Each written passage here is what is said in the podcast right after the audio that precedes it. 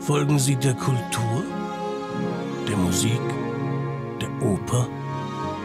Folgen Sie uns hinter die Kulissen der Bayreuther Festspiele. Viel Vergnügen wünscht die Hypo Vereinsbank. Man hört hier ja immer so viel über den Orchestergraben. Wissen Sie, dass der hier mystischer Abgrund heißt? Ja, und ich weiß auch wieso, weil ich habe gehört, die Musiker da unten sind manchmal nackt. Ich habe gehört, der heißt deswegen so, weil sie manchmal so abgrundtief gut sind. Aber zumindest dieses Jahr mussten sie ja ihre Frecke mitnehmen, weil sie mussten ja auch noch den Festakt spielen. Kann man wirklich von nirgends reingucken in diesen komischen Graben? Ich glaube nur, wenn man in der ersten Reihe aufsteht und sich rüberbeugt. Wir schauen mal.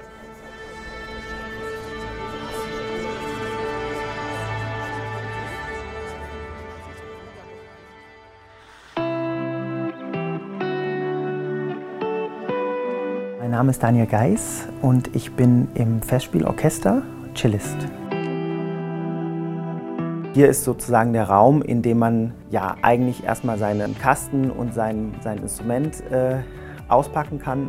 Bei uns ist es sehr schön, finde ich, dass man einfach sehen kann, wer in den vielen Jahren ähm, hier gewesen ist. Es gibt eigentlich für jedes Jahr äh, Bilder seit den 70er Jahren. In meinem Fall ist es äh, vor allen Dingen besonders schön zu sehen, weil mein Vater auch hier in, im Orchester gespielt hat, auch als Cellist und ich auf alten Bildern noch äh, meinen Vater hier wieder entdeckt habe. So um Viertel nach drei, halb vier geht man irgendwann langsam hier in den Graben, spielt sich ein, übt noch mal so ein paar Stellen, findet sich auch an seinem Platz zurecht, findet sich auch irgendwie in diesem Klang zurecht. Und dann spätestens, ich würde sagen, um Viertel vor sind eigentlich alle hier im Graben. Äh, die Zeiten sind ganz genau getaktet. Da gibt es dann hier so Lämpchen an, der, an der Wand hier oben, die entsprechend ausgehen, wie das Licht im Saal ausgeht. Und dann wissen wir schon, okay, jetzt ist die nächste Lichtstufe sozusagen erreicht. Und dann gibt es am Pult selbst, am Dirigierpult, nochmal eine rote Lampe, die angeht, die sagt so, jetzt geht's los. Und das ist äh, ganz, immer ein ganz besonderer Moment, weil da entsteht hier so eine so eine Ruhe und so eine äh, äh, Stille und, und Spannung kurz bevor die Musik losgeht. Ist ein ganz, ganz toller, ganz, ganz toller Moment. Also wir sitzen nicht in Shorts und Badelatschen, das, das, das klingt äh, einfach extrem leger.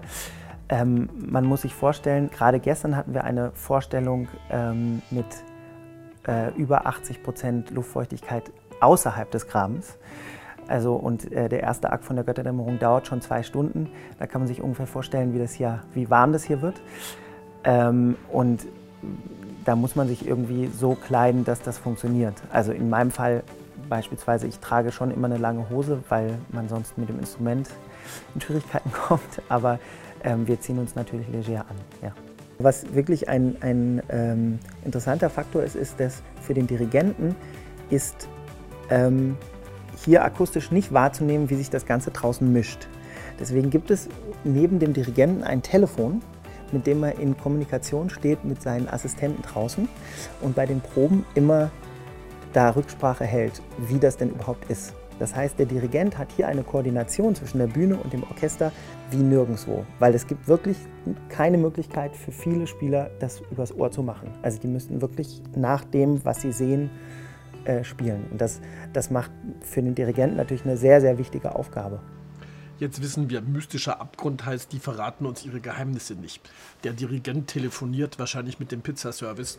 Die sitzen da in, nebeneinander in einer 80-prozentigen Luftfeuchtigkeit. Ich möchte nicht wissen, was da abgeht. Ich verstehe immer noch nicht, warum die da eigentlich telefonieren. Man hat doch heute Skype.